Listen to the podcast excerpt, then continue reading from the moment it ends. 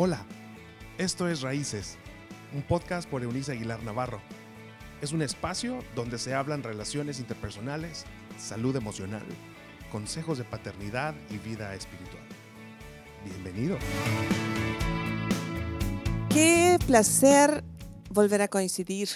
Eh, estoy muy agradecida a causa de la oportunidad que se nos brinda de entrar en contacto contigo allí donde te encuentres. Pienso en aquellos caballeros que seguramente van conduciendo su automóvil en el mejor de los casos.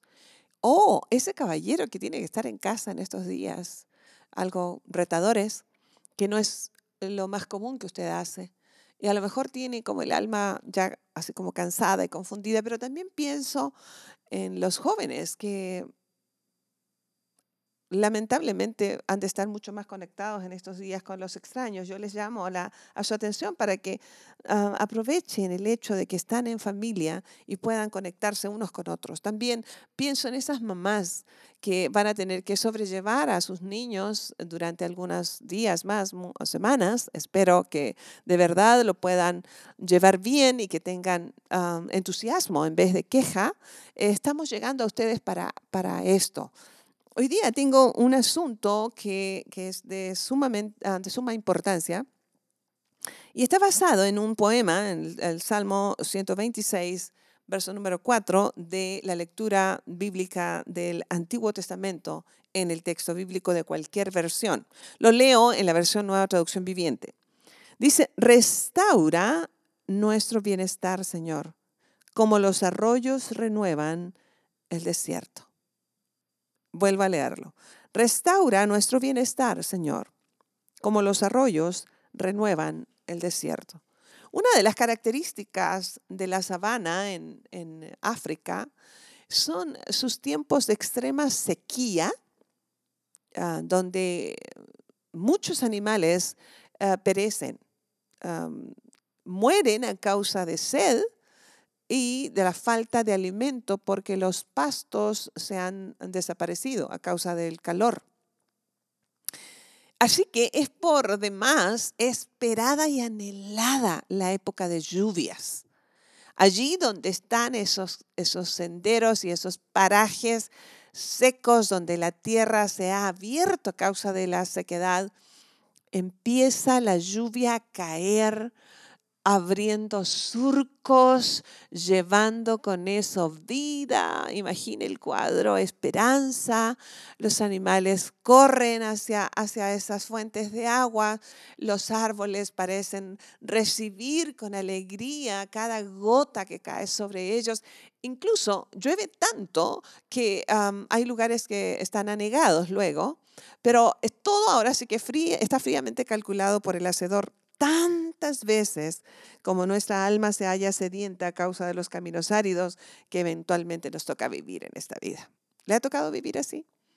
Desiertos en, su, en su relación, por ejemplo, romántica, eh, matrimonial, eh, financiera, eh, en que la tierra de nuestra alma se ha levantado por la sequía, donde ya no hay una mínima esperanza todo tiene un color gris, eh, nuestro lenguaje lo denota, nuestras conversaciones eh, son una suma de quejas, eh, buscamos a quién culpar, no hay un tema de conversación atractivo, incluso lo que escuchamos en las letras de, de la música ah, denotan cómo está nuestra alma. ¿Sí sabía usted eso?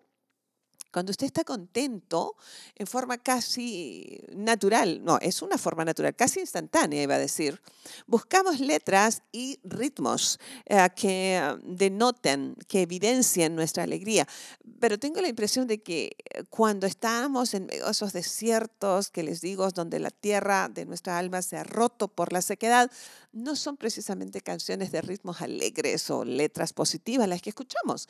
Eh, tengo también la seguridad, no es una impresión, pero tengo la seguridad de que este globo terráqueo, esta tierra y esta generación ha estado viviendo en un desierto que no, habíamos, no nos habíamos percatado. eh, el nacimiento de nuevos, eh, de nuevos ritmos musicales. Y deje usted el ritmo, ya sabe que el, ritmo es amoral, es decir, un ritmo determinado no es ah, más o menos moral o inmoral. Lo que hace la diferencia en una canción ah, respecto a su nivel de moralidad es el contenido de sus letras.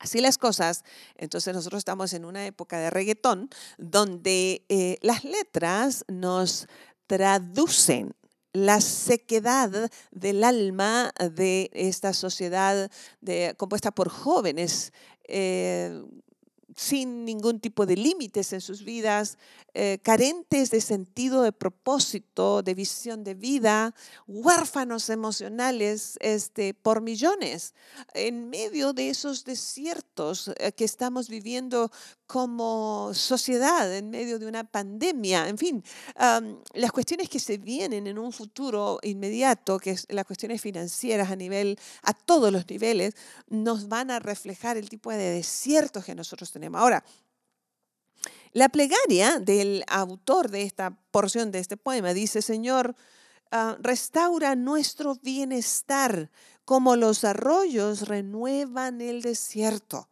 Y aquí es donde me encanta poder proporcionarles, llevarles la buena noticia.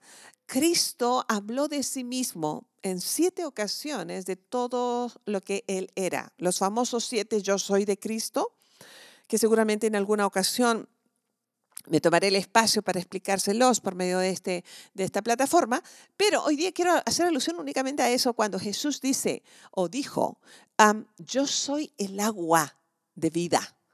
El que beba de mí no volverá a tener sed jamás. Imagina eso en tus desiertos de tu alma, en los desiertos de tu familia, los desiertos relacionales en general, los desiertos financieros en tu empresa, en, tú como, como empleado de algún, en algún lugar de trabajo, tú como mamá, los desiertos que nosotros pasamos como mamás, los desiertos del padre de familia que, no, no tiene seguro eh, la provisión para los suyos en el mejor de los casos, o los enormes desiertos que a un varón a abandonar a sus hijos, em, a dejar el hogar, a, buscar nuevas aventuras amorosas porque cree que allá alguien más le va a saciar la sed. Pero como la sed la lleva en el alma y Cristo es el único que lo puede saciar, pues andará de relación en relación. ¿O qué me dicen de los millones de mujeres abandonando a sus hijos, otros millones abortando a sus bebés a causa del terrible desierto interior donde ya no hay agua fresca que les dé esperanza. en medio de todos estos caminos áridos que nos toca vivir, ah, para quienes amamos a Dios, no tenemos que quedarnos sufriendo esa sed. Ah, o doliéndonos de nuestra aridez o lamentándonos en nuestra desesperanza, sino que podemos acudir a nuestro buen Dios y Padre a través de Cristo y pedir que nos renueve, que satisfaga nuestra sed y ah, haga de nuevo nuestros pastos eh, reverdecer. Me gusta a mí ver la primavera. Em, no soy muy amante del calor, debo reconocer, pero me gusta la época de la primavera em, cuando estos brotes en los árboles. Me gusta mirar en nuestra zona donde, donde yo vivo, en el norte de México, em, donde hay cantidades de nogales impresionantes, estos árboles que son característicos del invierno, en, bueno, eh, como que cumplen los ciclos este, de las estaciones del año muy puntualmente. Em, en el otoño se van quedando y se quedan sin hojas, su, su madera se vuelve, se vuelve oscura, eh, tan deprimente como lo que se supone que es la, estación del año. Eh, luego en invierno están así absolutamente solos esas ramas sin, eh, y uno los observa y te da la impresión de que jamás de allí va a brotar una hoja y mucho menos que algún día tendrá una flor o un fruto. Pero me gusta ver esos mismos árboles que vi en el invierno así, como decimos en, el argor común, eh, pelones, este, sin hojitas, sin nada, reverdecer en tiempo de primavera. Qué cosa tan impresionante es este anuncio de una nueva vida, de una nueva oportunidad. Eso es lo que en Cristo nosotros encontramos cuando estamos viviendo nuestros desiertos. Dios lo ha hecho en el pasado, ¿sabe? Muchas veces le ha dado a los desiertos de las personas, a los desiertos de las naciones, les ha dado esperanza y lo seguirá haciendo con ternura. Sabe que los desiertos no son útiles para la afirmación de, nuestro, de su carácter en el nuestro, eso lo sabe Dios. Por eso es que Él promueve los desiertos, ¿sabe?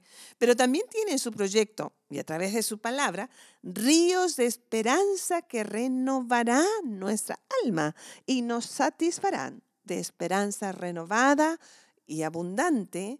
Así que yo hoy día de veras aplaudo a Dios por la esperanza que encontramos en Cristo. Yo quiero ser una de las personas, las primeras, seguro, en decirle hoy a Cristo, dame a beber de tu agua de esperanza. Yo quiero, anhelo tener ríos desde mi interior donde no solamente yo quede saciada, pero que los que están a mi alrededor también se sacien. Hago esta plegaria en nombre tuyo y mío.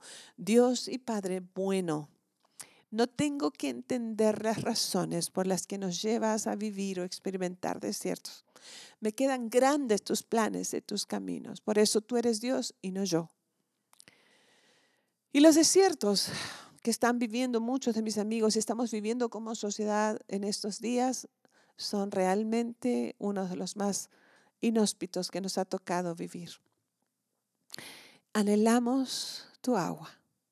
Por favor, desciende a nuestro corazón por medio de tu palabra.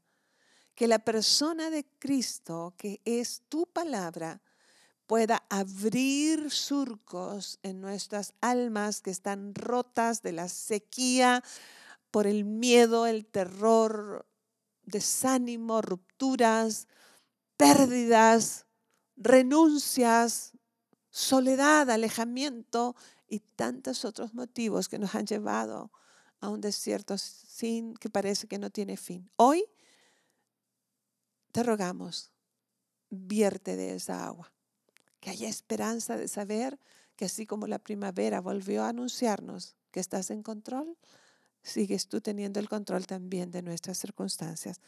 Así que te digo, como te escribió el poeta en aquellos entonces, restaura nuestro bienestar, Señor, como los arroyos renuevan el desierto.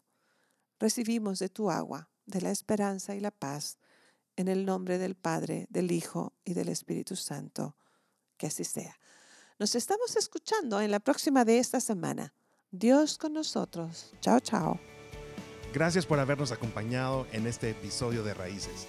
Te invitamos a que te suscribas en la plataforma de tu preferencia y también que puedas compartir con aquellos que están en tu mundo de este contenido. Puedes seguir conectado a través de la página web www.euniceaguilar.com. También en Facebook Búscanos como Raíces Familias Estables y en Instagram como arroba Eunice Aguilar N. Nos escuchamos en la próxima.